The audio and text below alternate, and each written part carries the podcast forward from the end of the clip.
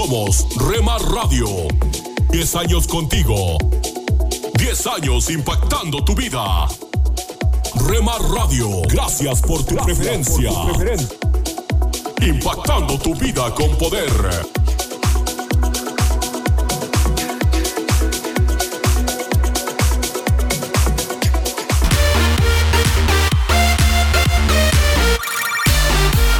Estás escuchando Rema Radio. Transmitiendo desde Jalisco, México. Impactando tu vida con poder.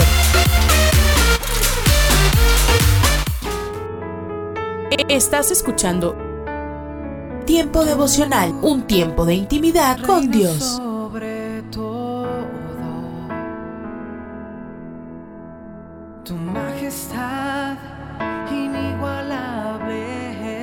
Escucha de lunes a viernes a partir de las 6 a.m. Tiempo devocional, un tiempo de intimidad con Dios. ¿Cuándo fue la última vez que experimentaste asombro? ¿Cómo puedes reencender tu asombro ante Jesús esta Navidad?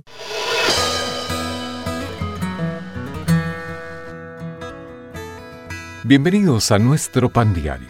El tema para el día de hoy, Maravilla Navideña. La lectura se encuentra en Hebreos capítulo 1. Adórenle todos los ángeles de Dios.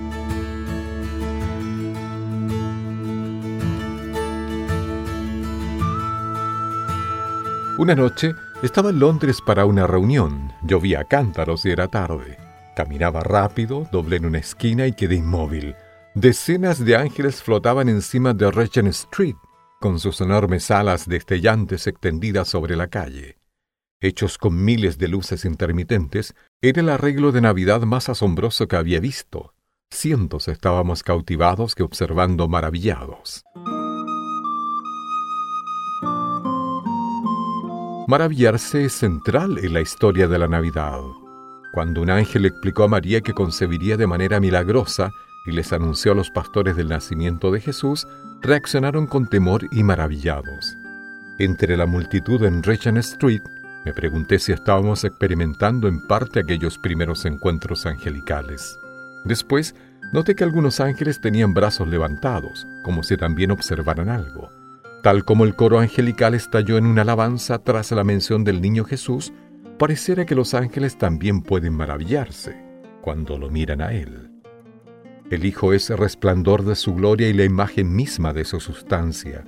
Radiante y luminoso, es el centro de la mirada de todos los ángeles. Sé que el arreglo en Londres me maravilló, imagina cuando veamos a Jesús cara a cara. Padre, gracias por tu maravilloso Hijo.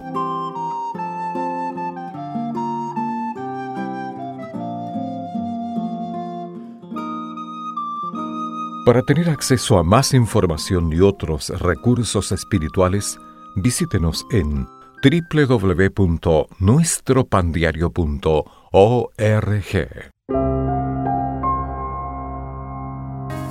El poder que hay en servir. A cada uno de nosotros se nos ha otorgado una serie de dones y habilidades que sentimos que nos fueron dados para hacer cosas importantes. Anhelamos usarlos para el bien. Como los héroes de las películas tenemos talentos listos para entrar en acción cuando se requiera. Pero, ¿para qué usas tus dones y habilidades?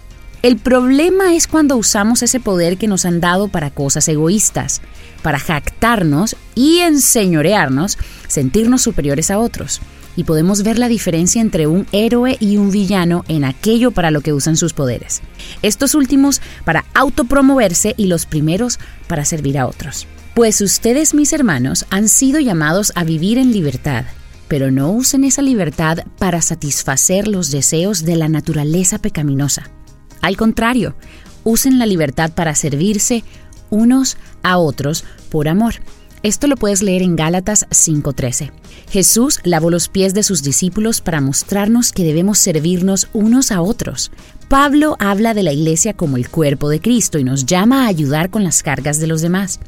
Nuestros dones tienen el propósito de servir a otros. Tengamos eso claro. Jesús se sentó y llamó a los doce discípulos y dijo, Quien quiera ser el primero debe tomar el último lugar y ser el sirviente de todos los demás. Esto lo puedes leer en Marcos 9:35. Dios nos ha dado el gran poder de escoger. Como los héroes de las películas debemos asumir que nuestro poder es una gran responsabilidad. Lo debemos ver como un equipo de herramientas que nos dieron para servir a otros y edificar a todos en nuestro entorno. Dios nos ha dado la gran responsabilidad de escoger cómo usar esas habilidades y pasiones que Él mismo nos ha dado. Son maneras de darnos poder y el poder, como todo regalo grandioso, puede trastornarnos. Si lo usamos para hacer daño, pagaremos las consecuencias. Confía en el Señor y haz el bien. Entonces vivirás seguro en la tierra y prosperarás. Esto está en Salmos 37.3. Una vez más, en el caso de hacer mal uso de nuestro poder, no es Dios quien nos castiga, es que debemos vivir las consecuencias de nuestras acciones. Por tanto, usemos nuestro poder para servir a otros. Pongamos siempre a otros antes que a nosotros. Los resultados serán bendiciones desde lo alto.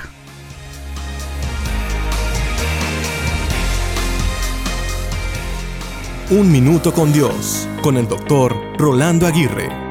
Qué difícil es caminar en la oscuridad. Qué difícil es manejar por un camino totalmente oscuro. La oscuridad en sí trae consigo sentimientos de temor, ansiedad, inseguridad e incertidumbre. El caminar en oscuridad nos puede llevar a tropezarnos, caernos y lastimarnos. El caminar en la oscuridad nos puede conducir a un gran abismo donde pudiésemos caer sin salir ilesos. El caminar en la oscuridad puede conducirnos hasta la misma muerte. Martin Luther King Jr. dijo, Cada hombre debe decidir si va a caminar en la luz del altruismo creativo o en la oscuridad del egoísmo destructivo. Pero ¿cómo andamos en oscuridad espiritualmente hablando? Andamos en tinieblas cuando no reconocemos a Dios ni decidimos seguirlo. Andamos en oscuridad cuando aún conociendo de Dios optamos por vivir en desobediencia y rechazando todo tipo de luz que quiera alumbrar nuestra oscura terquedad y pecado. Debemos recordar que en los momentos más oscuros debemos centrarnos en ver la luz. Es mi oración que nuestro Dios traiga luz a tu vida con su sol de justicia y verdad guiando tu caminar diariamente. La Biblia dice en Efesios 5:8 porque en otro tiempo erais tinieblas, mas ahora soy luz en el Señor. Andad como hijos de luz. Para escuchar episodios anteriores, visita unminutocondios.org. Alimento para el alma. Lecturas diarias de inspiración producidas por Radio Transmundial.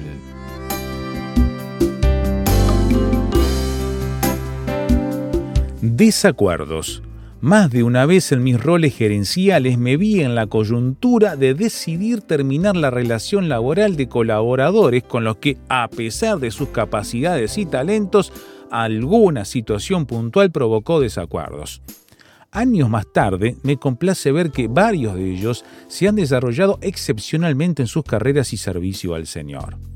La Biblia registra que, siendo Marcos un discípulo joven que trabajaba con Pablo y Bernabé, por alguna razón abandonó la misión y esto decepcionó a Pablo, al grado que no logró ponerse de acuerdo con Bernabé cuando éste insistió en darle a Marcos una segunda oportunidad. Si bien luciría poco espiritual, que no se pusieran de acuerdo, la obra se benefició de que se formaran dos equipos que abarcaron a un mayor número de personas para Jesucristo. La actitud de Pablo puede parecer dura, pero sin duda serviría de experiencia a Marcos para actuar con más madurez en el futuro. La actitud de Bernabé con su personalidad de mentor, sin duda fue de apoyo moral para que Marcos no se sintiera descalificado. Lo más destacable es que años después, Pablo reconoce a Marcos como un valioso colaborador que le era útil para el ministerio. Marcos llegó a ser un fiel siervo de Dios y las diferencias que en algún momento tuvo con Pablo fueron completamente superadas. Aunque debemos procurar siempre la armonía, aun cuando ésta no se consiga momentáneamente, lo más importante es que nuestros desacuerdos no estorben la expansión del reino de Dios y no deriven en conflictos personales. Sirvamos al Dios de las segundas oportunidades. Meditación escrita por Georgina Thompson, República Dominicana.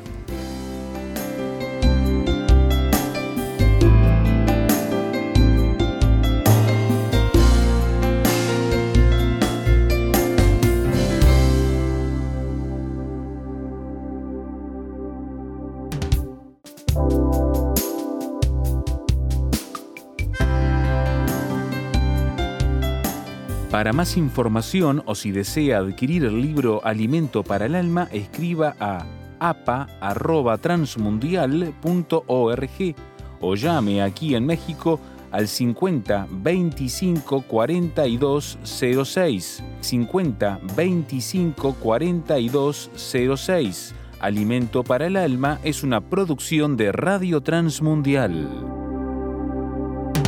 Solo una voz inspira tu vida, inspira tu vida. Una voz de los cielos, con el pastor Juan Carlos Mayorga. Bienvenidos.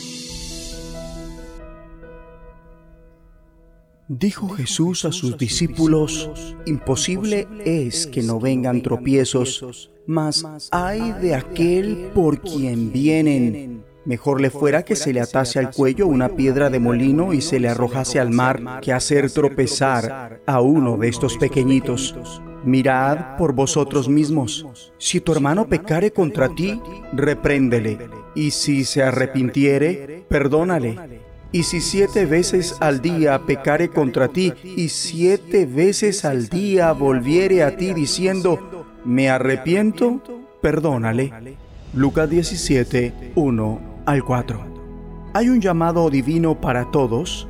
El que tiene oídos para oír oiga. Jesús nos llama a vigilar nuestra vida cuidadosamente para evitar causar que otros pequen o caigan en las trampas tendidas por otros. ¿Cómo? Reprendiendo en amor y siendo reprendido. Algunos saben reprender, mas no les gusta que los reprendan y según Jesús debería gustarnos ser reprendidos cuando sea el caso porque esto incentiva la corrección y lleva a la reconciliación con aquellos a los que les fallamos u ofendimos. De modo que no conviene esa fobia a la reprensión que hace que no se quiera, menosprecie y aborrezca lo que abrirá nuestros ojos al error y que debe ser corregido comenzando por el arrepentimiento genuino.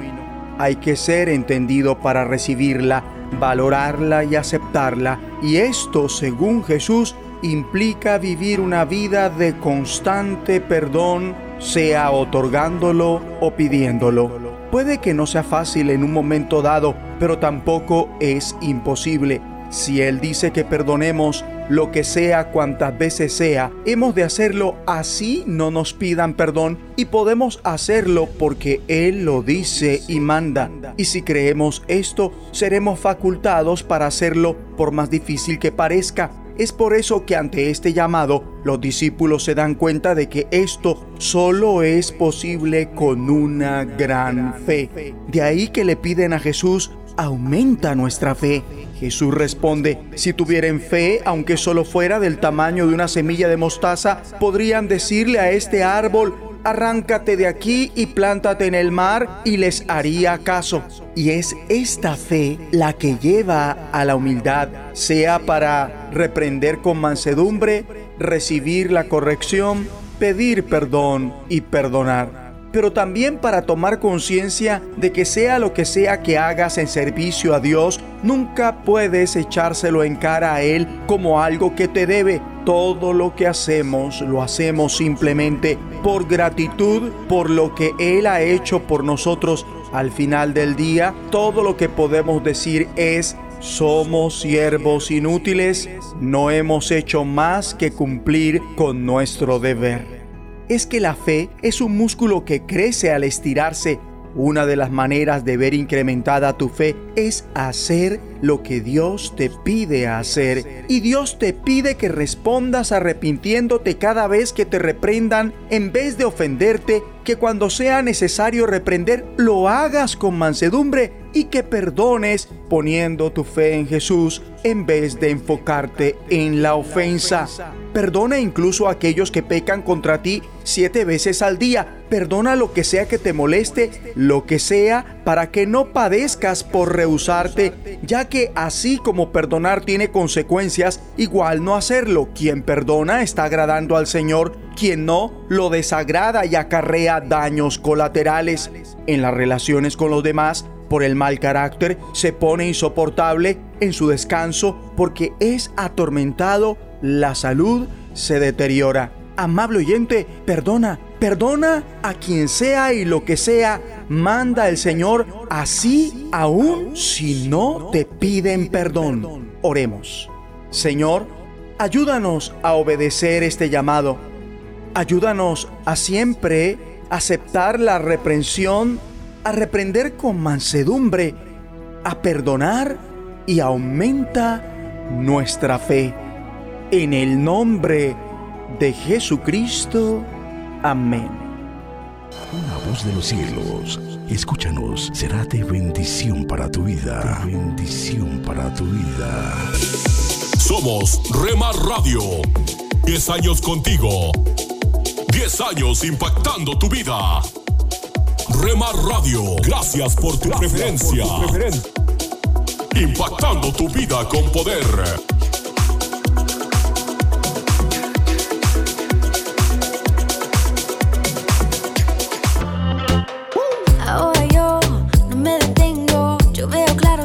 Estás escuchando Rema Radio. Guiando. Transmitiendo desde Jalisco, México. Hasta los huesos. Amo la forma en que me Impactando tu vida con poder. Me das de tu vida para que viva Estás escuchando Tiempo devocional, un tiempo de intimidad con Dios.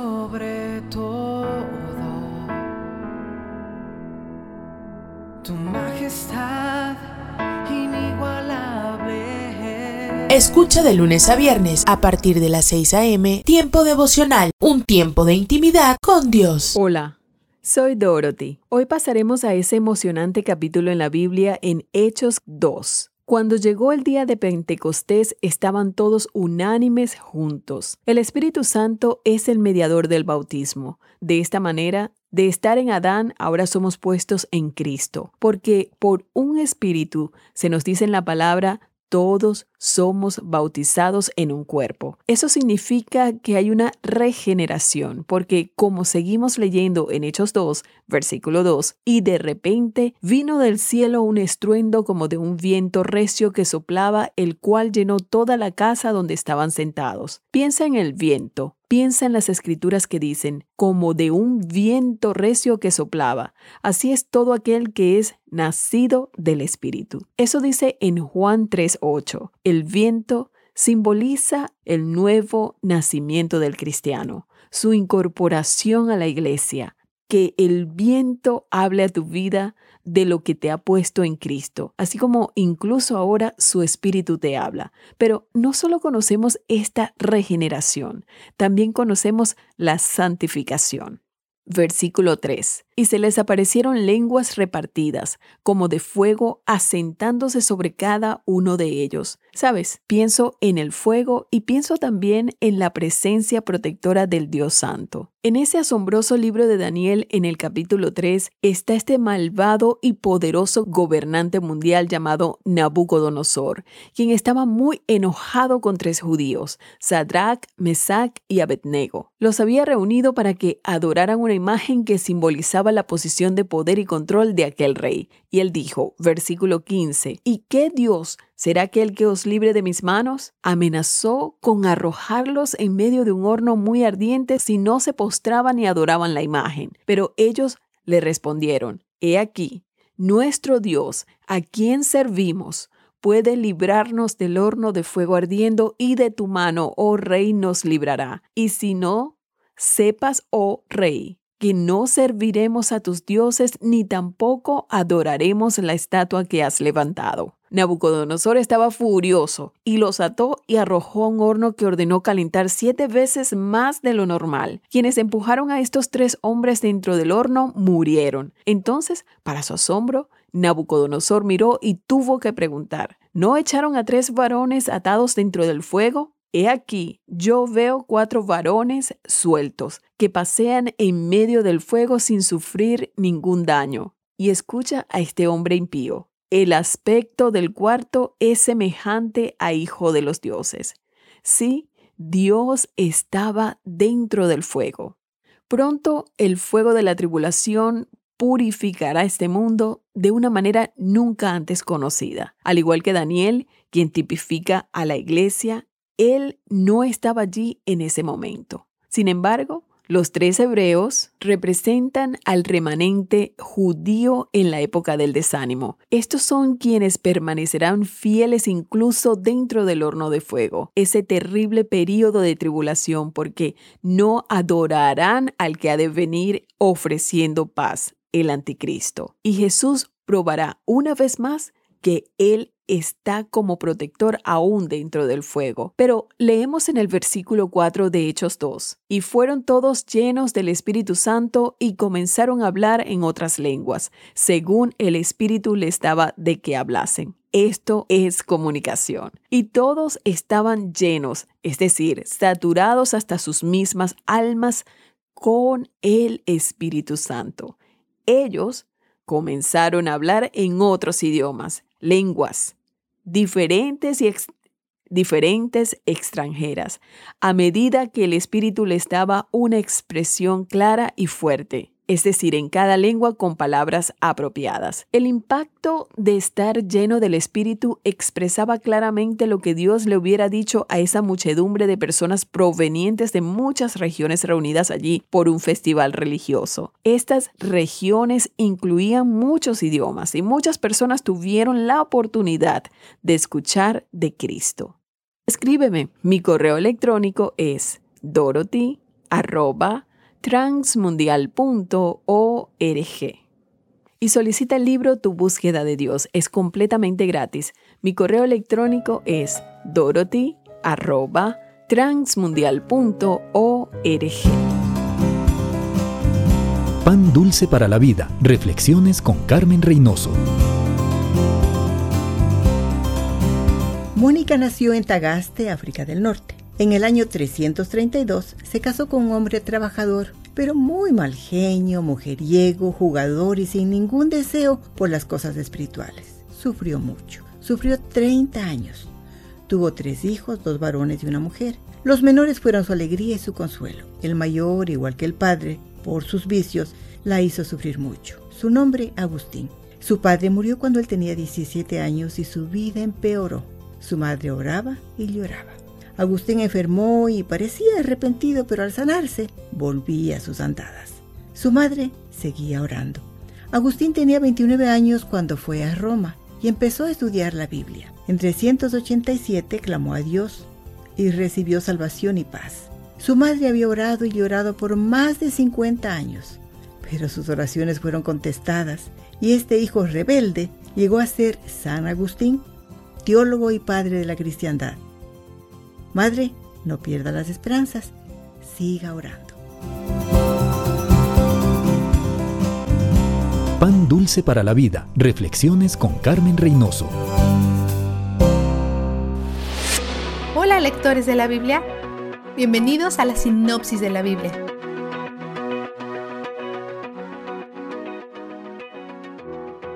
El Salmo 134 es el último de los cantos de los peregrinos. Esta oración se sigue haciendo hoy a modo de bendición. El pueblo de Dios ha profesado estas palabras durante tres mil años, que desde Sión los bendiga el Señor, creador del cielo y de la tierra. En el Salmo 146, el salmista nos recuerda que no debemos poner nuestra confianza en la gente. No se trata de ser cínico y desconfiar de todo el mundo, sino de no esperar que la gente nos salve o nos satisfaga. Cuando ponemos en un humano la carga de trabajo que solo Dios puede realizar, a ellos los lastima y a nosotros nos decepciona. El versículo 5 dice, Dichoso aquel cuya esperanza está en el Señor su Dios. La persona que pone su confianza en Dios, no en lo que puede hacer por ti o en cómo puede hacer que todos tus sueños se hagan realidad, sino en Dios mismo, será dichosa. Sin embargo, esto no quiere decir que si esperas en Dios tendrás las bendiciones materiales que estás tentado a reclamar. La palabra dichoso aquí se traduce a menudo como feliz. En resumen, confiar en Dios en todas las áreas trae una libertad que no se encuentra en ningún otro lugar. Debido a su soberanía, por sobre todas las cosas, no tenemos que entrar en pánico cuando nos retrasamos por culpa del tráfico o cuando no conseguimos el trabajo para el que pensamos que somos perfectos, porque podemos confiar en Él, podemos abrir nuestra mano y renunciar al control. Y porque sabemos que obra para bien de alguna forma, podemos tener gozo en Él a pesar de todo. Esa es la bendición. El Salmo 147 nos dice que Dios está atento a los de corazón quebrantado entre muchas otras cosas, incluida la hierba que está bajo tus pies. Pero de toda su creación, con la que más se deleita es con la humanidad, específicamente con los humanos que lo conocen y confían en él. El versículo 11 dice que el Señor se complace en los que le temen, en los que confían en su gran amor. Le gusta que se deleiten en Él y que confíen en Él. ¿Quién no? Las dos peores cosas que puedes decirle a alguien son no me gustas y no confío en ti pero amar a Dios y confiar en Él le agrada. Si batallas con alguna de estas cosas, amarle o confiar en Él, pídele ayuda. Él puede hacer cambios en tu corazón que tú no eres capaz de hacer. El Salmo 148 ordena a la creación que alabe a Dios. El versículo 14 dice, Él ensalzó el cuerno de su pueblo. En las escrituras, el cuerno representa fuerza, victoria y salvación, y sin duda Dios ha hecho eso por su pueblo. El Salmo 149 empieza con baile y deleite, pero hay un cambio a mitad del versículo 6. Que broten de su garganta alabanzas a Dios y haya en sus manos una espada de dos filos, para que tomen venganza de las naciones y castiguen a los pueblos. Pasamos de la alabanza a la muerte en cuestión de segundos. Esto nos recuerda cuando Aot mató al rey Eglón con un puñal de doble filo, jueces 3. En este pasaje, la idea de venganza puede ser fácil de malinterpretar. Probablemente se refiere a la venganza de Dios, no a la venganza de Israel. ¿Recuerdas cuando Dios les prometió la tierra y les dijo que no se las estaba dando debido a su rectitud, sino debido a la falta de rectitud de los cananeos que vivían allí? ¿Y cómo le dijo a Israel que los usaría como una herramienta para ejecutar su justicia? El final de este salmo parece un eco de esa idea. Terminamos el día con el brevísimo Salmo 150, con todos los instrumentos y todo lo que respira, alabando a Dios por quien es y lo que hace. Vistazo de Dios. El Salmo 146, 7 a 9 dice que Dios es el que hace justicia a los oprimidos, da de comer a los hambrientos y pone en libertad a los cautivos. El Señor da vista a los ciegos, el Señor sostiene a los agobiados, el Señor ama a los justos. El Señor protege al extranjero y sostiene al huérfano y a la viuda, pero frustra los planes de los impíos.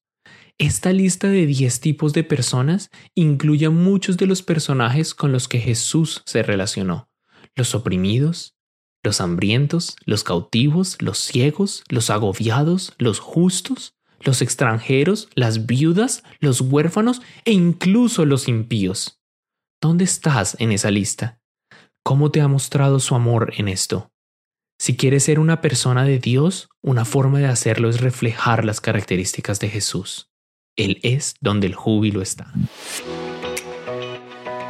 La sinopsis de la Biblia es presentada a ustedes gracias a B-Group, estudios bíblicos y de discipulado que se reúnen en iglesias y hogares alrededor del mundo cada semana.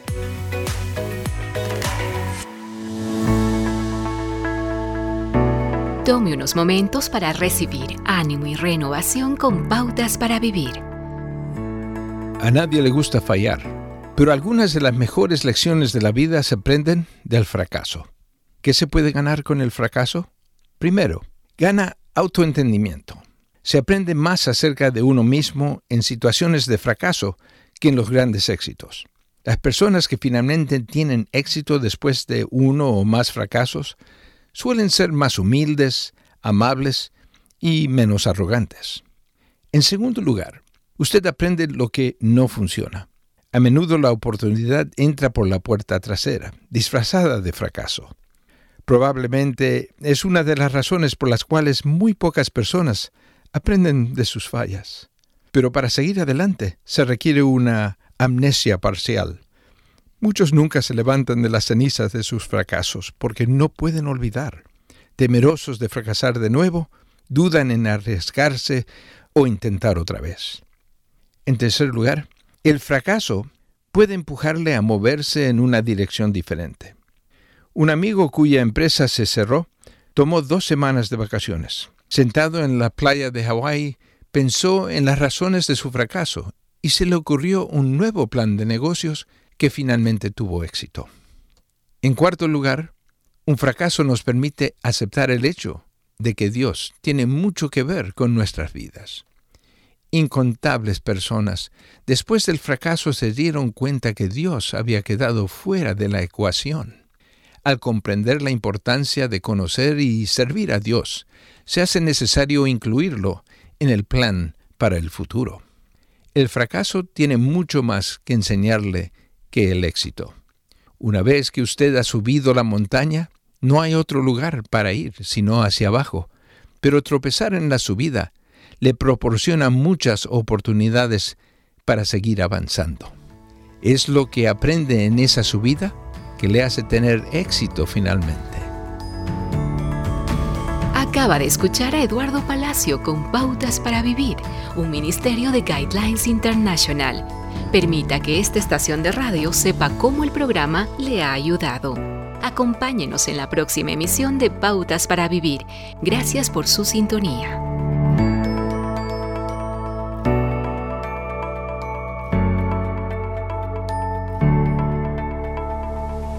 Lecturas Diarias de Unánimes. La lectura de hoy es tomada de la carta enviada por el apóstol Pablo a los creyentes en Roma. Allí en el capítulo 5 vamos a leer desde el versículo 18 hasta el versículo 21, donde el apóstol dice, Así que, como por la transgresión de uno vino la condenación a todos los hombres, de la misma manera, por la justicia de uno vino a todos los hombres la justificación que produce vida. Así como por la desobediencia de un hombre, muchos fueron constituidos pecadores, así también por la obediencia de uno, muchos serán constituidos justos. La ley, pues, se introdujo para que el pecado abundara. Pero cuando el pecado abundó, sobreabundó la gracia. Porque así como el pecado reinó para muerte, así también la gracia reinará por la justicia para vida eterna mediante Jesucristo, Señor nuestro. Y la reflexión de este día se llama por el solo gusto de matar.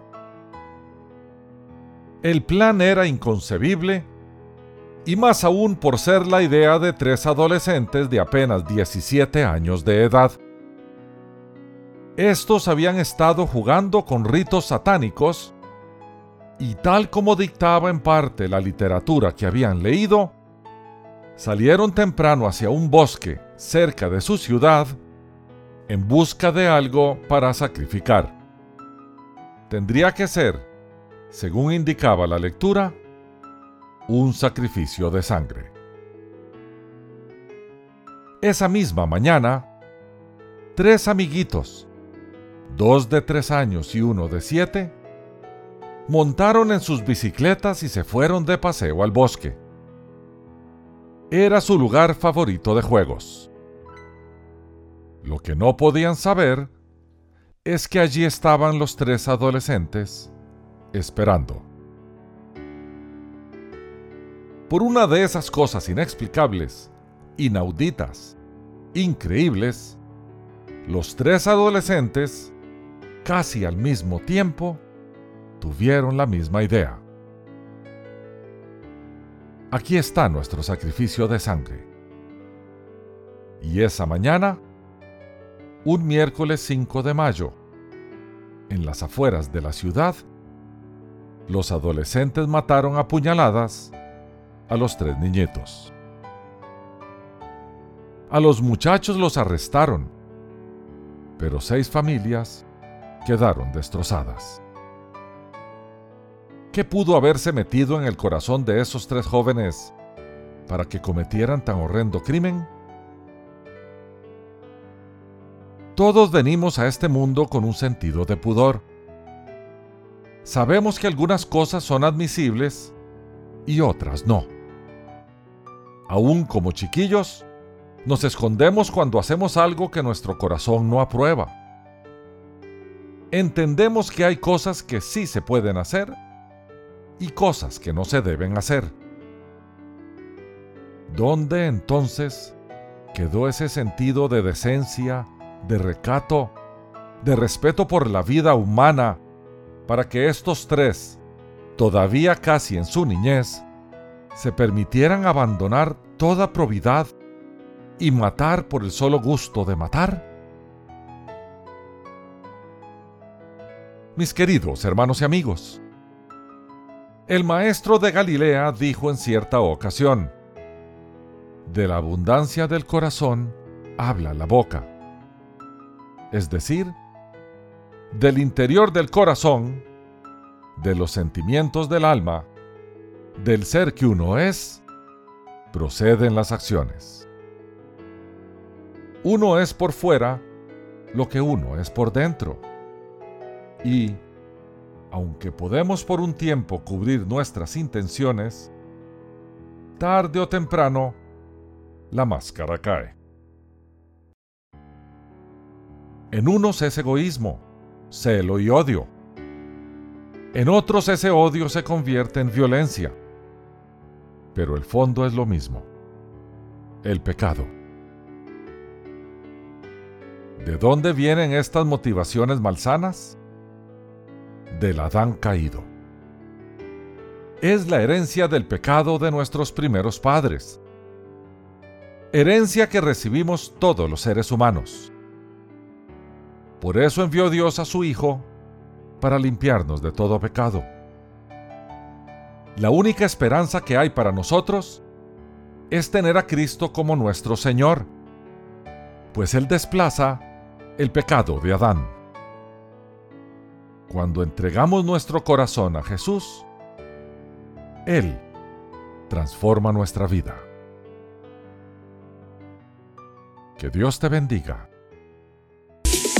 Somos Rema Radio. 10 años contigo. 10 años impactando tu vida. Rema Radio. Gracias por tu preferencia. Impactando tu vida con poder.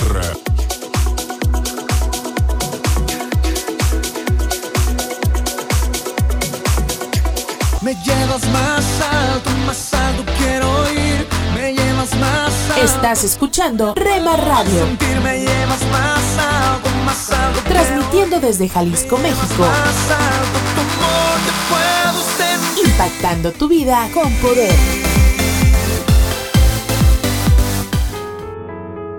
Estás escuchando Tiempo devocional, un tiempo de intimidad con Dios.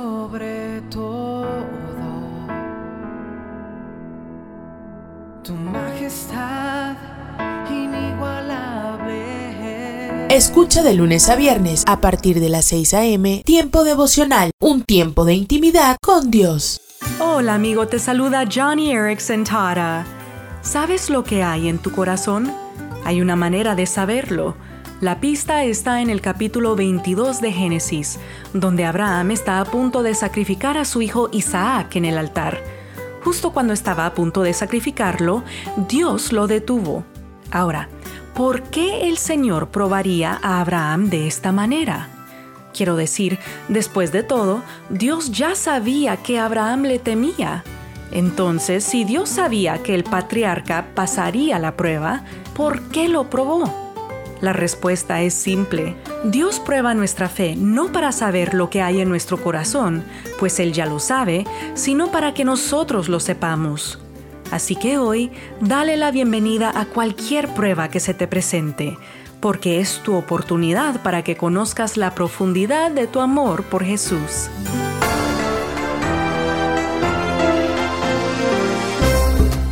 Una vez más le damos la bienvenida a Cultura Financiera. ¿Cómo está? Gracias por permitirnos llegar a su hogar, a su automóvil, eh, en el lugar donde usted se encuentre. Gracias por estar junto a nosotros y también eh, decirles que estamos muy contentos porque en esta ocasión en los estudios nos acompaña el doctor Andrés Palacio. ¿Cómo ¿Qué tal? ¿Cómo estás, Milenka? Sí, estamos contentos de estar con la gente en su automóvil, en su casa, en el trabajo, en el baño, en diferentes lugares. No, Dejémoslo en el trabajo. No, nos escuchan por todos lados, ¿no es cierto? Sí, y además lo pueden escuchar escuchar este programa a través de la internet, ¿no? Si van a nuestro sitio de culturafinanciera.org, usted puede escuchar este programa a través de su teléfono o también a través de su computadora. Y entre los muchos recursos gratuitos que se ofrecen en el sitio de internet culturafinanciera.org está un librito de bolsillo que se llama Hagamos un plan. Y me parece tan interesante que deberíamos tal vez hablar brevemente de lo que contiene porque nos ayudaría, creo yo, a organizarnos mejor precisamente para controlar los gastos, ¿no? Exactamente Hace un tiempo atrás escribí un libro que se llama Las 10 leyes irrefutables y una de las cinco leyes de la destrucción económica es justamente la ley de la mente desorganizada. Mm. Mira, el orden es la piedra angular para nuestro éxito económico. Si uno quiere que le vaya bien económicamente, tienes que tener orden. Todo tiene propósito en la vida, ¿no? Este, el propósito del orden es el acceso. El propósito del orden es el acceso. El orden te va a permitir tener acceso a la información. ¿Eh? Es cuando vos decís, llegas a tu casa y decís, ay, yo sé que lo dejé por algún lado, pero no sé dónde dejé la boleta del teléfono, ¿no es cierto? y no sabes dónde está. Exactamente. Acceso es muy importante, no solamente para accesar a la información, sino que la información es poder y el poder te permite entender. Entonces uno necesita tener orden en la vida. Yo siempre le recomiendo a la gente que haga cinco cosas, ¿no? Que tenga cinco palabras claves. Uno es comprométete, el otro es colecta, compara, corrige y controla. Comprométete a una reunión con alguien. Este, si estás casado con tu esposa o con tu esposo, ¿no es cierto? Si uno está solterito, uno puede encontrarse con su eh, mamá, su papá o alguien de confianza. Entonces, uno necesita comprometerse a una cita de aquí a 30 días con alguien de confianza. Número dos, durante esos 30 días vamos a colectar información, eh, ya sea juntando todos los recibos de las compras que hacemos o anotando en un pedacito de papel este, qué compro y cuánto me costó. Número tres, el día en el que yo me he comprometido a tener una reunión, voy a poner en un pedazo de papel todos los gastos que tuve, cuánto gasté de comida, cuánto gasté de ropa, cuánto gasté en la casa, cuánto gastamos en el transporte, cuánto dinero quemamos, ¿no es cierto? Cuánto se nos fue en cosas misceláneas, ese tipo de cosas. Este, para, justamente para saber todas las categorías, nosotros le sugerimos a la gente 12 o 13 categorías, pueden bajarlas de nuestro sitio web eh, culturafinanciera.org y vamos a comparar nuestros gastos con nuestras entradas. Claro. Si te, si te da eso un número positivo, estás gastando, sí, estás gastando menos de lo que ganas, este, eh, eres un marciano. sí, realmente queremos hablar contigo, ¿no? La gran mayoría de la gente le pasa al revés, le da un número negativo, ¿no? Estamos gastando más de lo que ganamos. Eh, si gastamos más de lo que ganamos, hay que poner en práctica la cuarta palabra, que es corrige. Debemos corregir en dónde vamos a gastar un poquito menos y hacer un nuevo plan y un nuevo pacto entre los esposos y las esposas. Yo siempre le digo, hagamos un nuevo pacto con un nuevo nivel de gastos en cada una de las categorías. y finalmente, controla, ¿no? Ahora que nos pusimos de acuerdo en un nuevo pacto, vamos a controlar esos gastos, ya sea con un sistema de sobres en el que separamos ese dinerito en la medida que va llegando con el salario y lo ponemos en sobres diferentes, o con un software o con este, un sistema de papel. Entonces, para repetir eh, los cinco pasos, comprométete, colecta, compara, corrige y controla, y esos también los pueden encontrar en nuestro sitio de internet y en el librito este que habíamos hablado que es Hagamos un Plan. ¿no? Claro que sí. Bueno, entonces visítenos en culturafinanciera.org. Allí le estamos esperando con este libro que se llama Hagamos un plan. Ahora puedes aprender consejos en video de los expertos de cultura financiera. Visita la página culturafinanciera.org y hazle clic a Vimeo.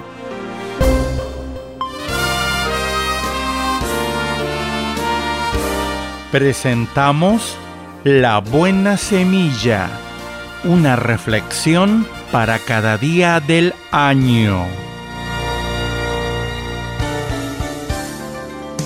La buena semilla para hoy se encuentra en Hebreos 12.2. Jesús, el cual por el gozo puesto delante de él sufrió la cruz menospreciando el oprobio, En Apocalipsis 19:7, gocémonos porque han llegado las bodas del Cordero. Y en el Salmo 16:11, en tu presencia hay plenitud de gozo, delicias a tu diestra para siempre. La reflexión de hoy se titula El gozo puesto delante de él. Por el gozo puesto delante de él, Jesús sufrió la cruz. ¿Cuál era ese gozo cuya perspectiva sostenía a Jesús en medio de semejante sufrimiento? Este contiene tres aspectos unidos unos a otros. 1. El gozo del Salvador. Jesús se compara a sí mismo con un pastor y compara a los hombres con ovejas perdidas que él busca. Cuando encuentra una oveja, el pastor la pone sobre sus hombros gozoso. Nuestro Salvador Jesucristo se goza por cada persona salvada y el cielo también se goza por cada pecador que se arrepiente. Lucas 15, versículos 5 a 7. 2. El gozo del esposo. Muriendo en la cruz, Jesús adquirió una esposa, su iglesia, formada por todos los verdaderos creyentes. Pronto Él presentará a su esposa gloriosa, santa y sin mancha, Efesios 5:27, y la llevará junto a Él. Este gozo será compartido por todo el cielo. Ver Apocalipsis 19 versículos 6 y 7. Y 3 el gozo del Hijo. El primer hombre, Adán, dudó de Dios, le desobedeció y lo deshonró. Jesús, el Hijo de Dios, enviado a la tierra por su Padre, vino como hombre, confió en Dios y le obedeció hasta la muerte dando su vida en la cruz. Allí satisfizo las exigencias de la justicia y de la santidad de Dios, quien debía castigar el pecado demostró el amor de Dios, quien sacrificó a su Hijo unigénito para salvar a los pecadores. Jesús llevó a cabo la obra de la cruz. Dios lo acreditó resucitándolo y sentándolo a su diestra. La presencia y la aprobación del Padre hacen el gozo del Hijo. Para escuchar este y otros programas, le invitamos que visite nuestra página web en labuenasemilla.com.ar. mensaje a la conciencia. Un momento de reflexión en la vida diaria. Escúchelo en la voz del hermano Pablo. Cuando trajeron al joven soldado a la sala de cirugía, el doctor Kenneth Swan movió la cabeza. Dudaba sinceramente que valiera la pena tratar de hacerlo vivir. Tenía ambas piernas destrozadas, el pecho lo tenía hundido, había perdido un ojo y el otro estaba mal herido. Si vive, pensó el doctor, será infeliz toda su vida. ¿Valdrá la pena operarlo? Sin embargo, lo operó 23 años después, el doctor Swan y Kenneth McCarthy, el joven que había sido herido en batalla, se encontraron. Era en Fort Benning, Georgia, cuando el gobierno otorgaba al veterano de Vietnam cuatro condecoraciones. El doctor y el veterano se dieron la mano. McCarthy estaba lisiado y además ciego, pero había cursado estudios de universidad, se había casado tenía dos hijos y tocaba magistralmente el piano. Kenneth McCarthy era un hombre entero, feliz y útil a la sociedad. He aprendido una gran lección, dijo el doctor Kenneth Swan. Nunca debo dudar de la validez de una operación. Este caso, amigo, tiene dos capítulos.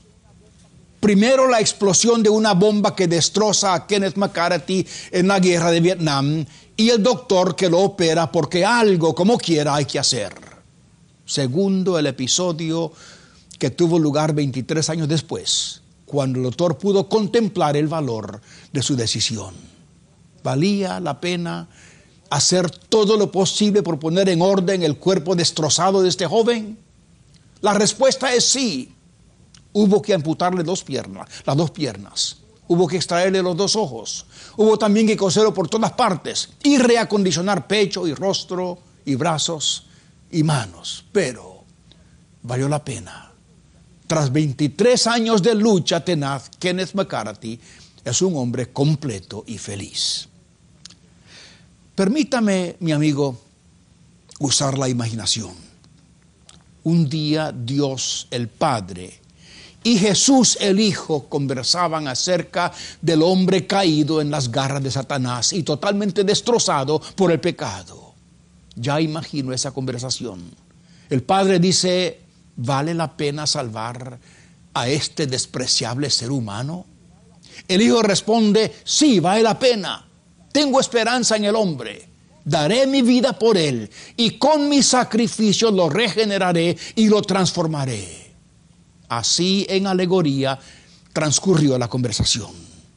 Lo que no es alegoría fue la venida de Cristo a este mundo. Fue su muerte en la cruz del Calvario.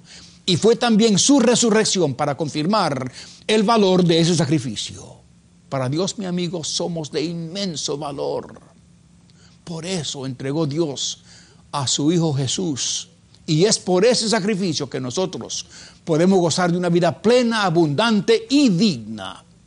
Mi amigo, es eso lo que la Biblia llama salvación. Si aún no se ha suscrito para recibir un mensaje a la conciencia a diario por correo electrónico, le invitamos a que ingrese a conciencia.net y se suscriba hoy mismo. En ese sitio puede leer, imprimir, escuchar y ver en video todos los mensajes que se han difundido desde el año 2004. En las nubes de la incertidumbre, el dolor y el desaliento, surge un rayo de esperanza en la voz internacional de la radio de Guillermo Villanueva.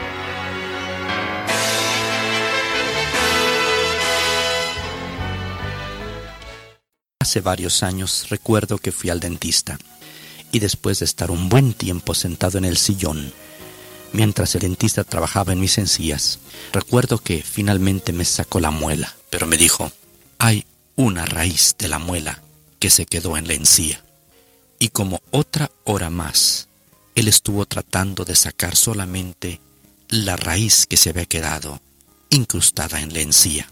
Finalmente me sacó esta raíz y dijo que era importante sacar toda la muela completa y no dejar ni una sola raíz. Esto me hace recordar las palabras del Señor que se encuentran en Hebreos en su capítulo 12-15 Mirad bien, no sea que alguno deje de alcanzar la gracia de Dios que brotando alguna raíz de amargura os estorbe y por ella muchos sean contaminados.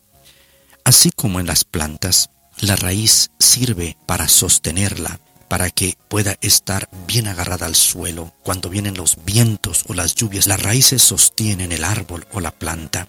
Asimismo nos dice el Señor que si mantenemos una raíz como una raíz de una muela que no fue totalmente sacada, nos va a perjudicar porque está dentro. Así dice el Señor que esta raíz del pecado va a ser sostenida por el diablo, por la carne y por el mundo. Dice el Señor en Hebreos 12:15 también, Mirad bien, no sé que alguno deje de alcanzar la gracia de Dios, que brotando alguna raíz de amargura. Al hablar de raíz de amargura, el Señor nos habla acerca del rencor, de las ofensas que no han sido perdonadas, que son como esa raíz de una muela que está afectando la encía. Así también la raíz del rencor. Y dice la Biblia que si mantenemos el rencor, si no perdonamos, no alcanzamos la gracia. Qué tremendo es no alcanzar la gracia, es decir, no alcanzar el perdón de Dios no alcanzar una vida victoriosa porque esta raíz nos estorba. Yo recuerdo que una ocasión, hacía tiempo que no veía a una persona que en un tiempo me ofendió.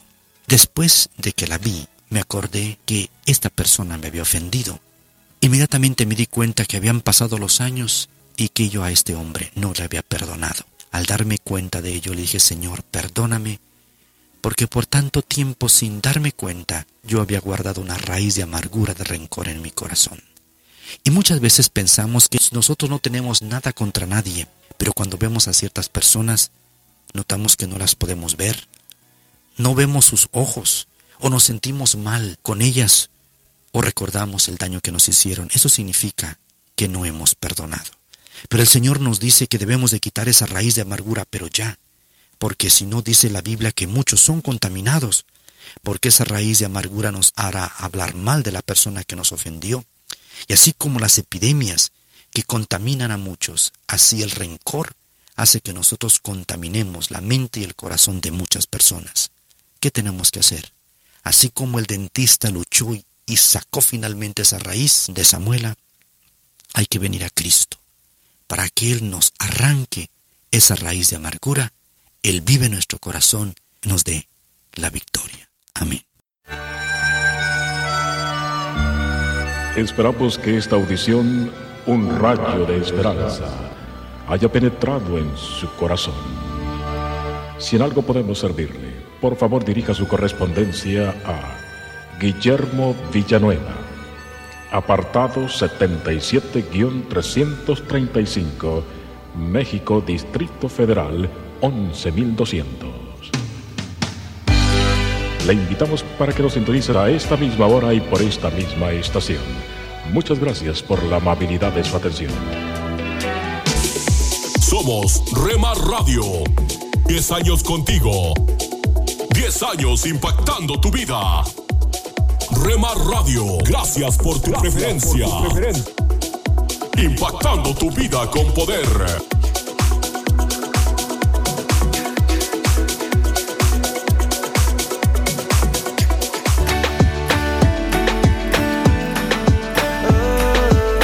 Estás escuchando Rema Radio. Transmitiendo desde Jalisco, México. Gobiernos que olvidan a la gente. Impactando tu vida con poder. Sabor, alegría, eternamente. Estás escuchando Tiempo devocional, un tiempo de intimidad con Dios.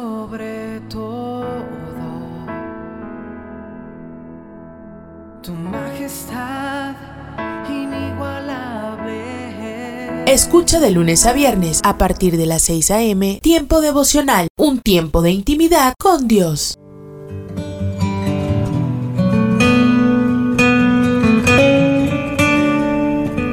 Nuestro tiempo de reflexión en esta mañana se titula Paz inquebrantable. Marcos capítulo 4, versículos 40 al 41. ¿Por qué tienen tanto miedo? dijo a sus discípulos. ¿Todavía no tienen fe?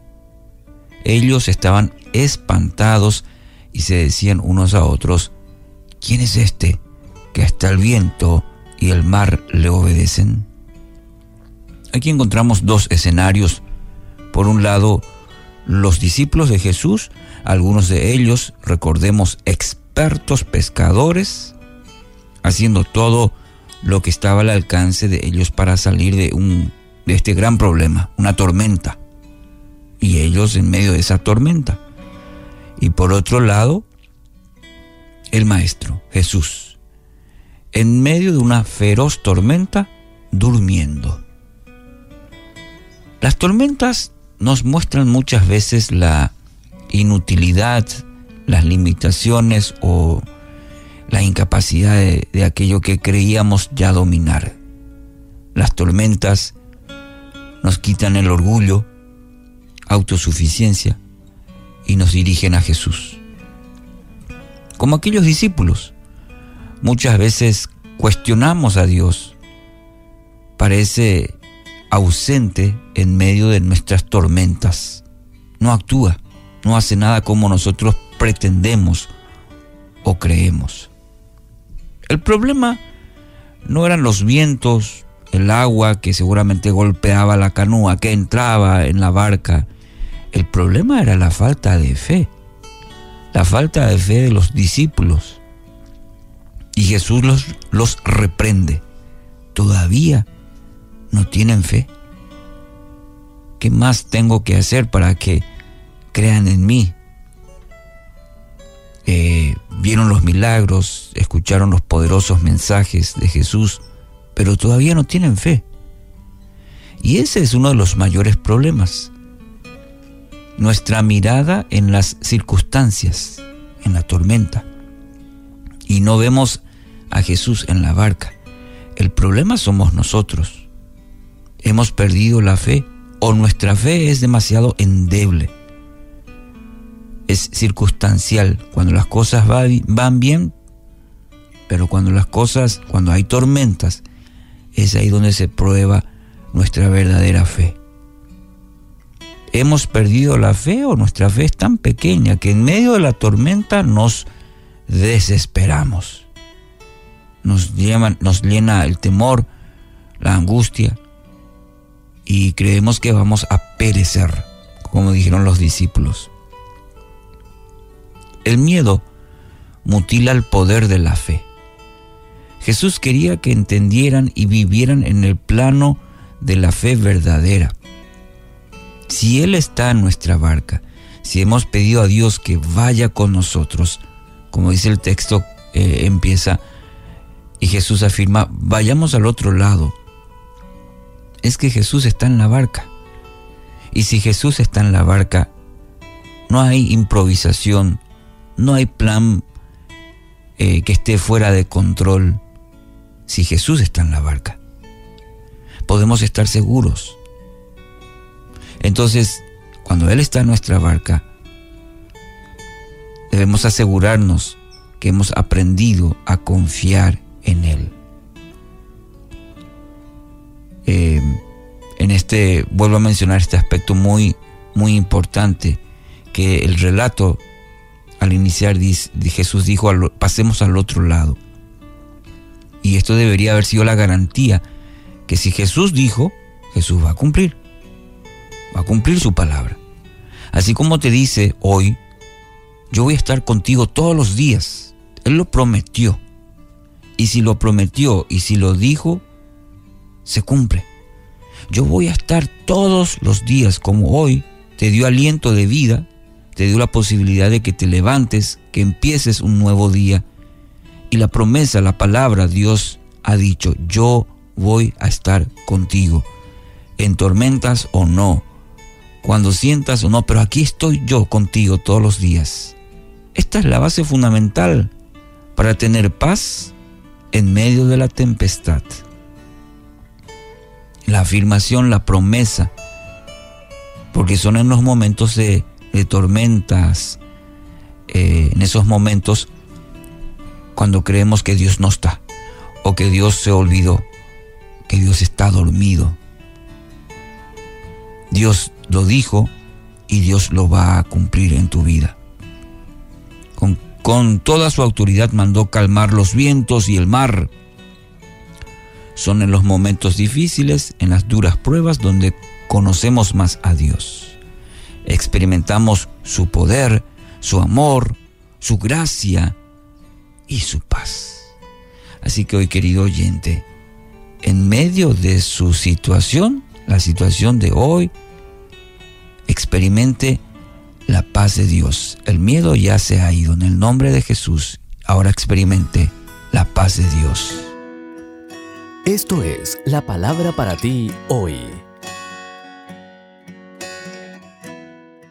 Y la palabra para ti hoy es la verdad de la creación, quinta y última de esta serie, escrita por Bob Gass. En Génesis 1.24 leemos, Luego dijo Dios, produzca la tierra seres vivientes según su género. La teoría de la evolución es incompatible con la Biblia. Dios dijo en la creación, produzca la tierra seres vivientes según su género. Y cuando Dios creó al ser humano, lo hizo a semejanza de Dios mismo. Cuando Adán llegó a la edad de 130 años, tuvo un hijo a su imagen y semejanza. Lo lees en Génesis 5, 1 al 3. En otras palabras, los seres humanos no son simplemente otro animal en la cadena evolutiva. La microevolución enseña sobre variaciones dentro de las especies. Por ejemplo, hay distintas razas de perro, pero no hay evidencia científica que apoye la macroevolución. Una especie que evoluciona y se convierte en otra especie. Sobre la creación, el doctor Derek Prince escribió, Soy lo suficientemente ingenuo para creer que ocurrió tal como la Biblia lo describió. He sido profesor durante nueve años en la universidad más grande de Gran Bretaña, Cambridge. Poseo varios grados y distinciones académicas y creo que en muchos sentidos soy bastante sofisticado intelectualmente. Sin embargo,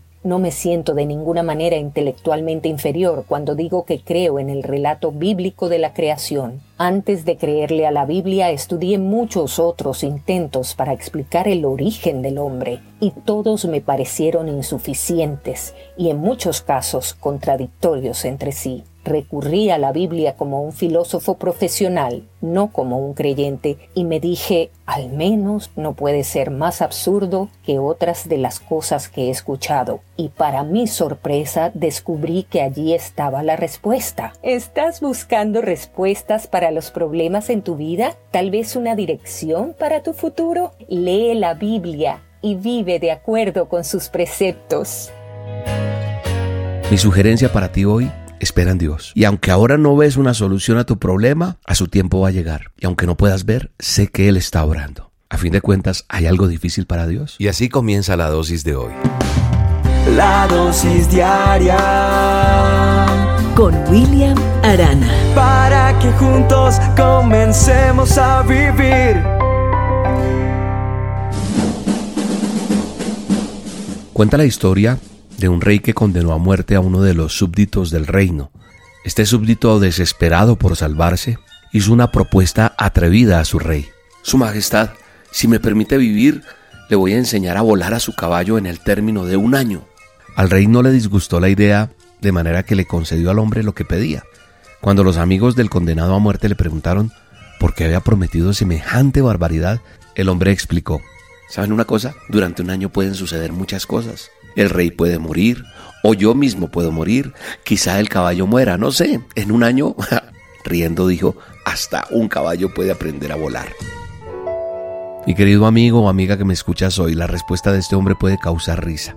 Pero sabes una cosa, tiene su pizca de sabiduría. ¿Cuántas cosas pueden pasar en un año? Muchas, ¿verdad? Cualquier cosa, menos que un caballo vuele. Pero tanto el rey como el caballo podían morir, en cuyo caso el acuerdo perdería su vigor. ¿Qué nos enseña esta historia? Por lo menos dos cosas. Una tiene que ver con el valor del tiempo. Cuando enfrentamos situaciones difíciles, siempre que sea posible, conviene dar tiempo al tiempo. Ahora no vemos una solución al problema, pero quién sabe, como dicen por ahí, amanecerá y veremos. La otra enseñanza tiene que ver con nuestra actitud ante los problemas. Aunque la solución que el hombre de la historia propuso parecía una locura, su actitud era cualquier cosa menos negativa.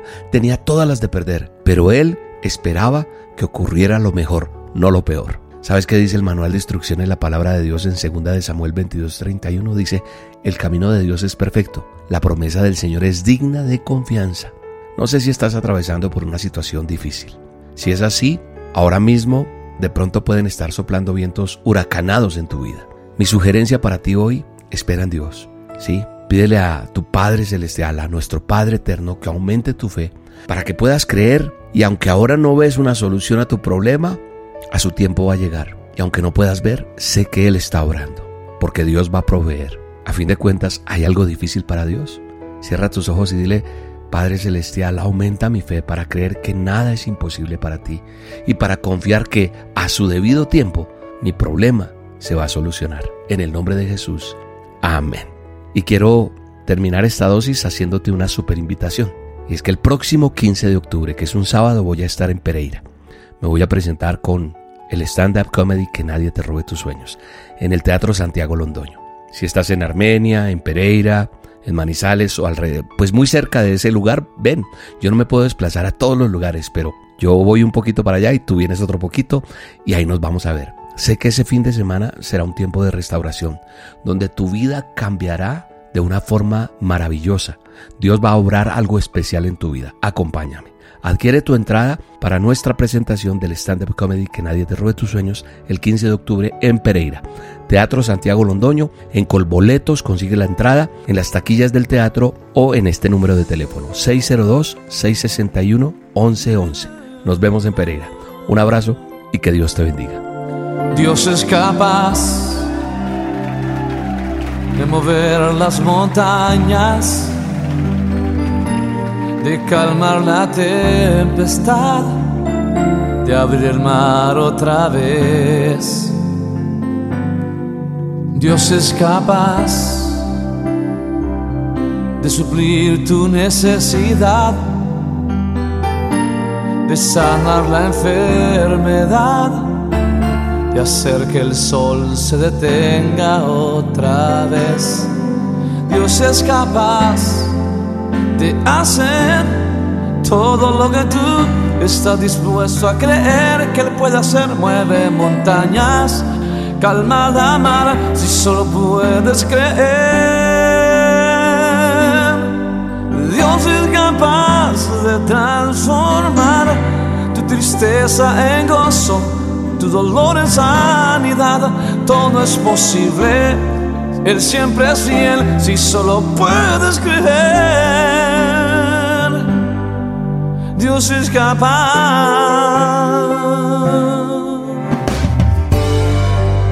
La dosis diaria con William Arana. Y las siguientes son palabras del médico y misionero británico David Livingstone. Dios, envíame a cualquier parte, solo ve conmigo.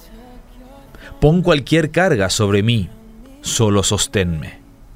Corta cualquier lazo en mi corazón, excepto el lazo que une mi corazón al tuyo. La disposición a realizar el trabajo que corresponde al llamado que uno ha recibido es todo un desafío. La trabajadora de blanco, el médico, el especialista que ha recibido el llamado de asistir a los enfermos sabe que el trabajo es desafiante y que no, por ser difícil, se debe dejar de cumplir. Lo saben los que realizan trabajos sociales y se dedican a ayudar a personas en necesidades específicas. Uno siempre desea ir un poco más allá de solo, realizar un trabajo mecánico o automático. Queremos que el trabajo trascienda y que los beneficiados lo sean al 100%. Pero ¿qué hacemos cuando el desánimo se presenta ante las dificultades y las adversidades y los conflictos? De hecho, la humanidad está saliendo de una situación social y mundial que ha desafiado todos los ámbitos de nuestra sociedad. Enfrentar una pandemia ha puesto a todo trabajador ante la prueba de seguir desarrollando sus labores como acostumbrado. Algunos se han visto afectados financieramente, otros han tenido que cambiar de ambiente de trabajo y algunos hasta inclusive siguen buscando recuperar un puesto de trabajo. Mucho desánimo de por medio. Qué agradable resulta cuando la palabra de Dios nos enfoca nuevamente alentándonos a no desistir en nuestro trabajo, a mantenernos firmes y progresando en la obra. ¿Por qué? Porque todo trabajo que se haga para el Señor no es en vano. Por eso es que el apóstol Pablo nos recomienda que todo trabajo, y no se refiere solo al trabajo en una iglesia, sino que todo trabajo sea hecho como para el Señor. Uno, para que la honra la reciba Dios. Y dos, para que ningún trabajo resulte en vano. Quizás debamos reenfocar nuestras motivaciones laborales.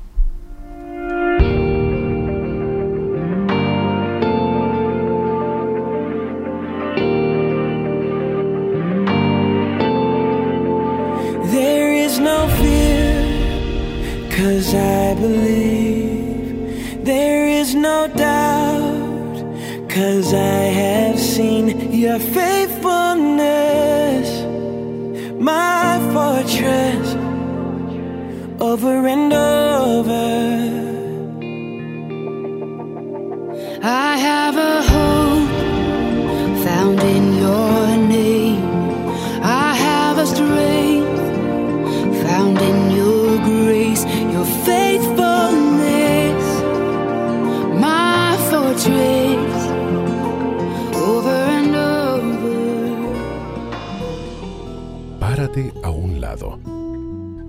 Observa el paisaje a tu alrededor.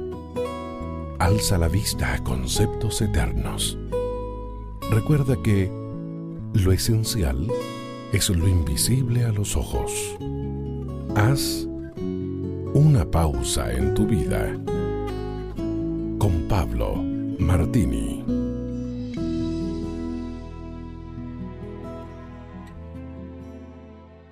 Estate atento al fragmento de la novela que voy a leerte. Él. Déjalo ir. Ella. Pero lo amo. Él. Pues ámalo. Ella. Pero es que lo extraño. Él. Pues extrañalo. Cada vez que pienses en él, mándale tu amor. Después, deja ir el pensamiento. Tienes miedo de dejarlo porque después estarás sola. Pero esto es lo que tienes que entender. Si despejaras todo ese espacio que ocupas en tu mente por obsesionarte con él, tendrías una puerta. ¿Y sabes qué haría el universo al verla? Colarse, se colaría y te llenaría otra vez de otro amor, quizás un amor más hermoso que jamás hayas podido conocer. Así que deja de estar usándolo a él para bloquear esa puerta. Déjalo ir de una vez. Bueno, este fragmento es de la novela autobiográfica de Elizabeth Gilbert. Si bien el fragmento es de novela, muchas veces también nuestro corazón está ocupado por amores que se convierten en obsesiones, amores viejos que no queremos abandonar. De esa manera, las puertas se bloquean y se hace imposible que lo nuevo encuentre un lugar. El amor más hermoso, el amor perfecto es el amor de Jesús. Por eso, la Biblia no se equivoca cuando nos recuerda que nos conviene amar al Señor con todo nuestro corazón, con toda nuestra mente y con todas nuestras fuerzas. Darle lugar implica abrir la puerta.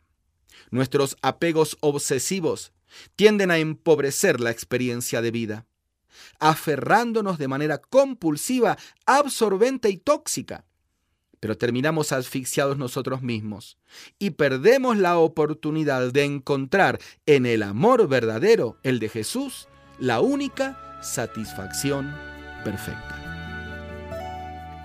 Usted puede conseguir estas mismas reflexiones como texto de lectura para cada día del año adquiriendo el libro devocional Una pausa en tu vida.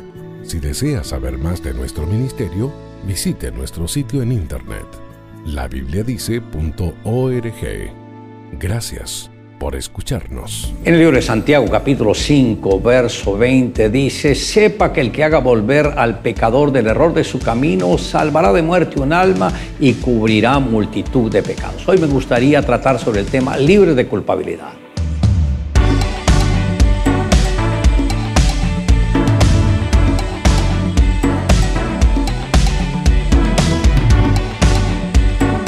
El doctor Cho comentó que en una ocasión atendió una pareja que aunque tenían mucho dinero, eran muy desdichados. Cuando él conversó en privado con la mujer, ella abrió su corazón y le contó el motivo de su sentimiento de frustración. Había caído en infidelidad con su propio cuñado, mientras su hermana había sido hospitalizada por varias semanas. La culpabilidad la perseguía noche y día. Para poder salir de esa situación, optó por casarse con la primera persona que le propusiera matrimonio y así lo hizo. Pero aunque este era un buen hombre, le daba todo lo que ella necesitaba, ese sentimiento no la dejaba ser feliz. El pastor Cho le dijo, vamos a dar un paseo hacia el lago, pero no vamos a salir de la casa, pero vamos a visualizar todo el paseo. Y empezaron a bajar hasta llegar al lago. Y le dice el doctor Cho, tú vas a tomar una piedra bien grande y yo voy a tomar una piedra pequeña y ambos vamos a arrojarlas al lago. Y cuando estuvieron ya cerca al lago, el doctor Cho lanza su piedra pequeña y hace plop. La dama toma esa piedra grandotota, la lanza al agua y hace plop. Y el doctor Cho le dijo, ¿te das cuenta la diferencia entre la piedra pequeña y la piedra grande? Mis pecados son pequeños al lanzarlos al agua, simplemente hacen pop. Su pecado es muy grande. Al lanzarlo al agua, hace como una explosión. ¡Plo! La diferencia entre su pecado y el mío es cuando caen al agua. Solamente el ruido que hacen al caer. Con esto le dice, recuerde, todo pecado va al mismo lugar Mi pecado pequeño fue a lo profundo del lago. Su pecado grande fue a lo profundo del lago. Ya no está en su vida y tampoco el otro está en mi vida. Ella pudo entender que la carga del pecado ya el Señor Jesús la llevó. Y él explicó, el Señor Jesús llevó la carga de mi pecado y yo fui libre. Ahora el Señor también quiere llevar la carga de su pecado para que sea libre. Y en ese momento la mujer lo entendió e inmediatamente todo cambió, cambió su semblante, cambió su manera de ser, cambió su manera de pensar. Cuando se encuentra con el esposo, el esposo le dice, ¿y qué fue lo que te pasó? Te veo sonreír, nunca antes te había visto sonreír. Y eso es lo que Dios quiere hacer con cada uno de nosotros. Debemos entender que sin importar el pasado, todos los pecados, los podemos echar a lo profundo del mar porque el Señor ya pagó el precio por nuestra redención. No deje que un pecado del pasado le fastidie la vida y lo distancie de Dios. Al contrario, suelte esa carga y va a ver la bendición de Dios en su vida. A una pequeña ciudad llegó un día en un tren un tipo curioso que llevaba una gran maleta. Se llamaba Matito y tenía una pinta totalmente corriente. Lo que le hacía especial es que todo lo que hablaba lo hacía cantando, hasta un breve saludo con una hermosa melodía. A casi todo el mundo le parecía raro el tal Matito. Nadie era capaz de sacarle una palabra normal, como tampoco se sabía muy bien cómo se ganaba la vida.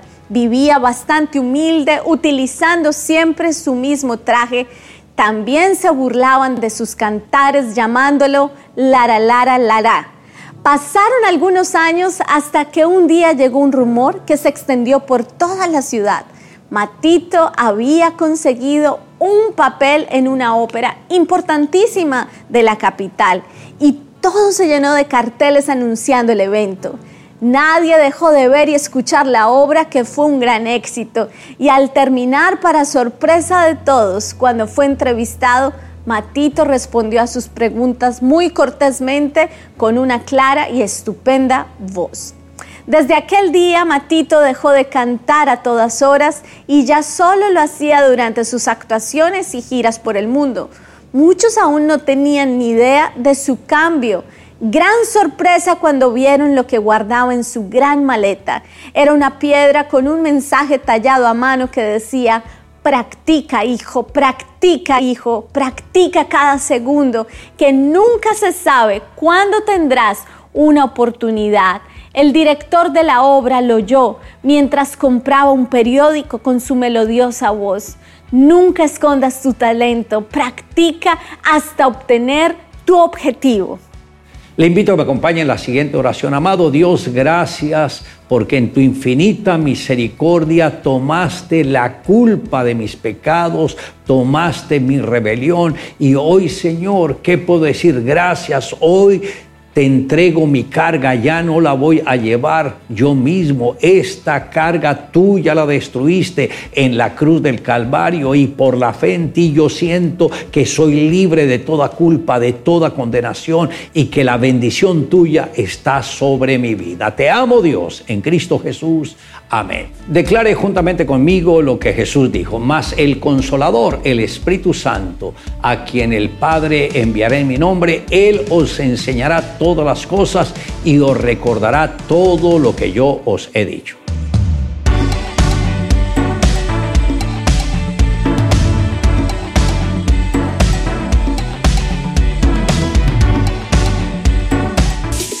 Somos Rema Radio. 10 años contigo. 10 años impactando tu vida. Rema Radio, gracias por tu preferencia. Impactando tu vida con poder.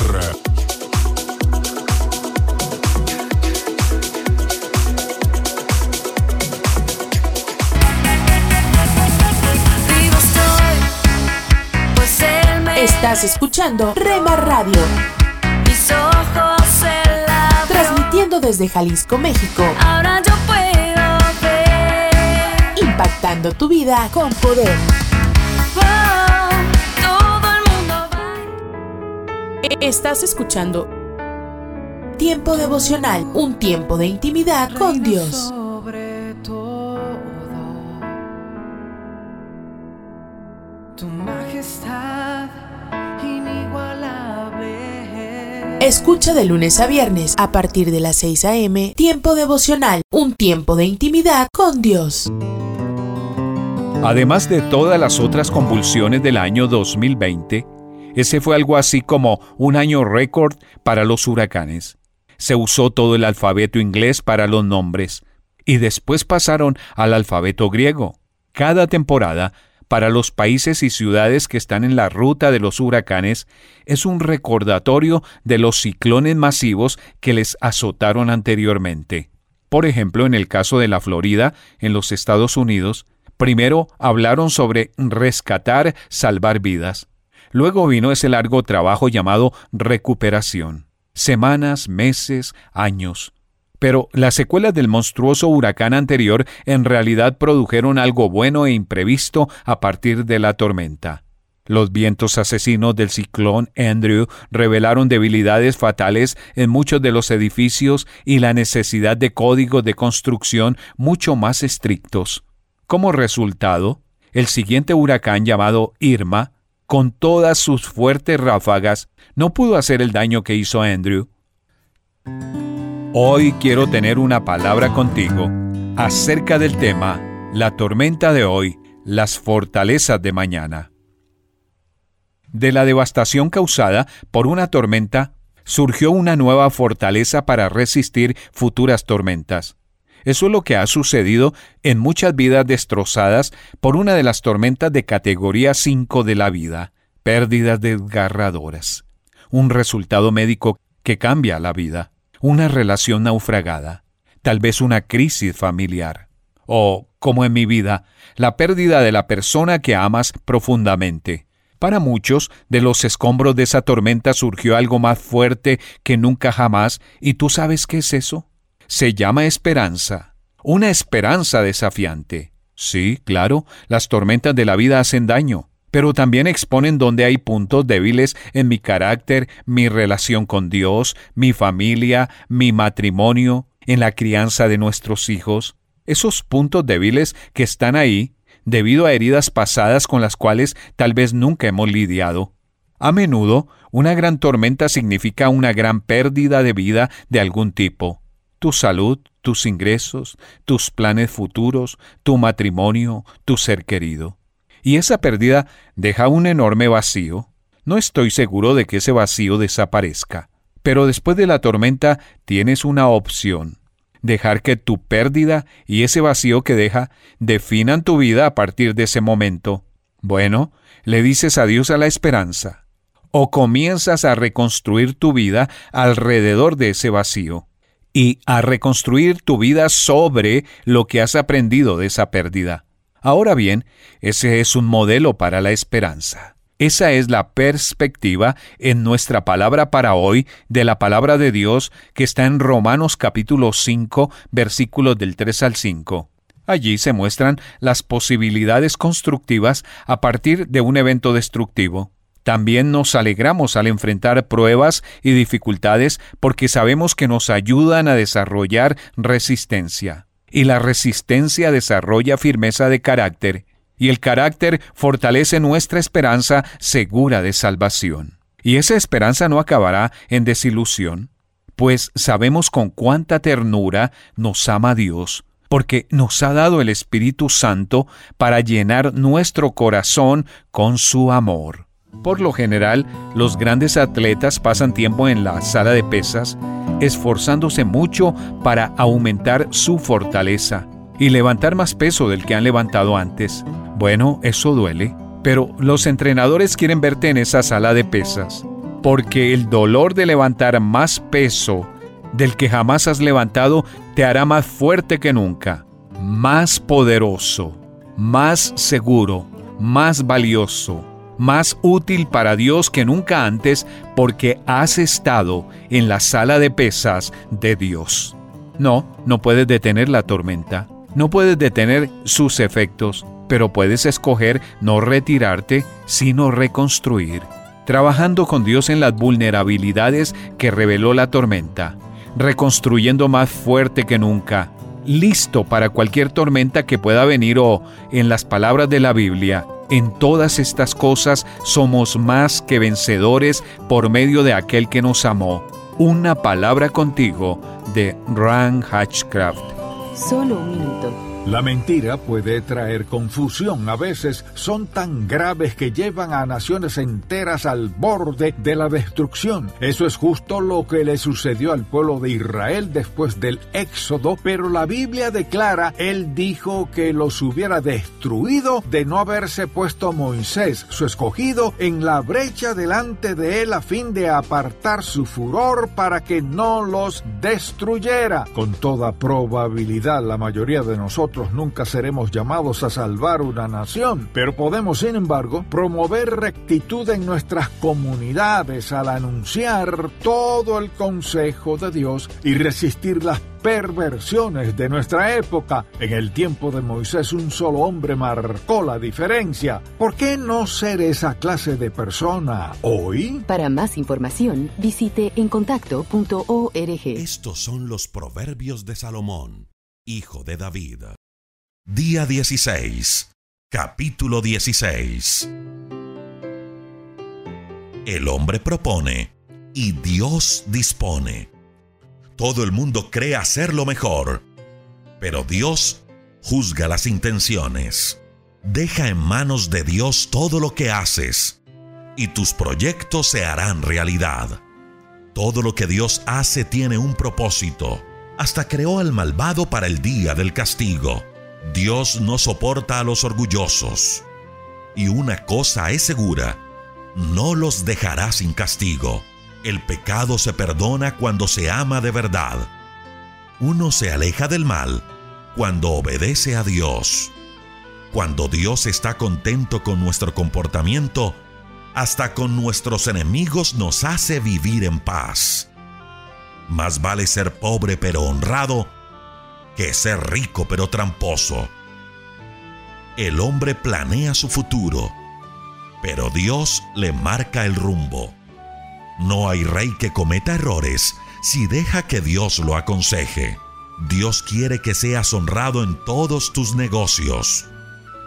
Ningún rey soporta a los malvados. Todo buen reinado depende que se practique la justicia. Los reyes aprecian a la gente que les habla con la verdad. El enojo del rey es amenaza de muerte. El que es sabio procura calmarlo. La sonrisa del rey es promesa de vida. Contar con su apoyo es recibir un premio inesperado. La sabiduría y el entendimiento valen más que el oro y la plata. La gente honrada se aparta del mal y así protege su vida. El orgulloso y arrogante al fin de cuentas fracasa. Vale más compartir la pobreza de los humildes que las riquezas de los orgullosos. El buen administrador prospera. Dios bendice a quienes en Él confían. El que piensa bien las cosas se le llama inteligente. Quien habla con dulzura convence mejor. El que piensa antes de actuar vivirá por muchos años, pero es una tontería corregir a los tontos. Quien piensa bien las cosas, se fija en lo que dice. Quien se fija en lo que dice, convence mejor. Las palabras amables son como la miel, endulzan la vida y sanan el cuerpo. Hay quienes piensan que está bien todo lo que hacen, pero al fin de cuentas, acaban en la tumba. Mientras más hambre se tiene, más duro se trabaja. El malvado es un horno lleno de maldad. Sus palabras queman como el fuego. El que es malvado y chismoso provoca peleas y causa divisiones. El violento engaña a su amigo y lo lleva por camino de maldad. Quien te hace señas con los ojos y te sonríe sin razón, algo malo trama contra ti o algo malo ha cometido. Llegar a viejo es una honra. Las canas son la corona que se gana por ser honrado. Más vale ser paciente que valiente. Vale más dominarse a uno mismo que dominar a los demás. El hombre propone y Dios dispone. Les habla John MacArthur en otra edición de Momento de Gracia. En los primeros días la iglesia se enfrentó con un gran dilema. Después que Pedro predicara el Evangelio el día de Pentecostés, tres mil personas se convirtieron y poco después miles más se les unieron. Estos nuevos creyentes decidieron no retornar a sus hogares. Por lo tanto, los creyentes en Jerusalén tuvieron que hacerse cargo de ellos y darles para suplir sus necesidades. Eso ilustra claramente el mandamiento de Jesús de hacernos tesoros en el cielo. Pero, ¿qué es exactamente un tesoro en el cielo? Bueno, se refiere a ser generoso y estar listo para compartir la riqueza que Dios le ha dado a usted. Pablo dijo, que sean ricos en buenas obras, dadivosos, generosos, atesorando para sí buen fundamento para lo porvenir. Por lo tanto, invierta en la eternidad, donde nunca perderá su recompensa.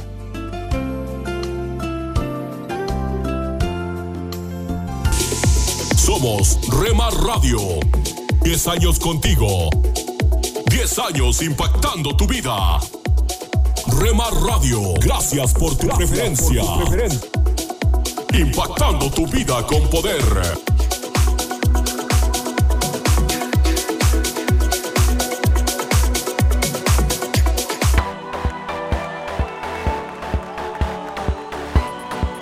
Estás escuchando Rema Radio, Mis pecados perdonó Jesús. transmitiendo desde Jalisco, México, Su amor habló por mí en la cruz. impactando tu vida con poder. Libertad, Jesús, Jesús. Estás escuchando Tiempo devocional, un tiempo de intimidad con Dios.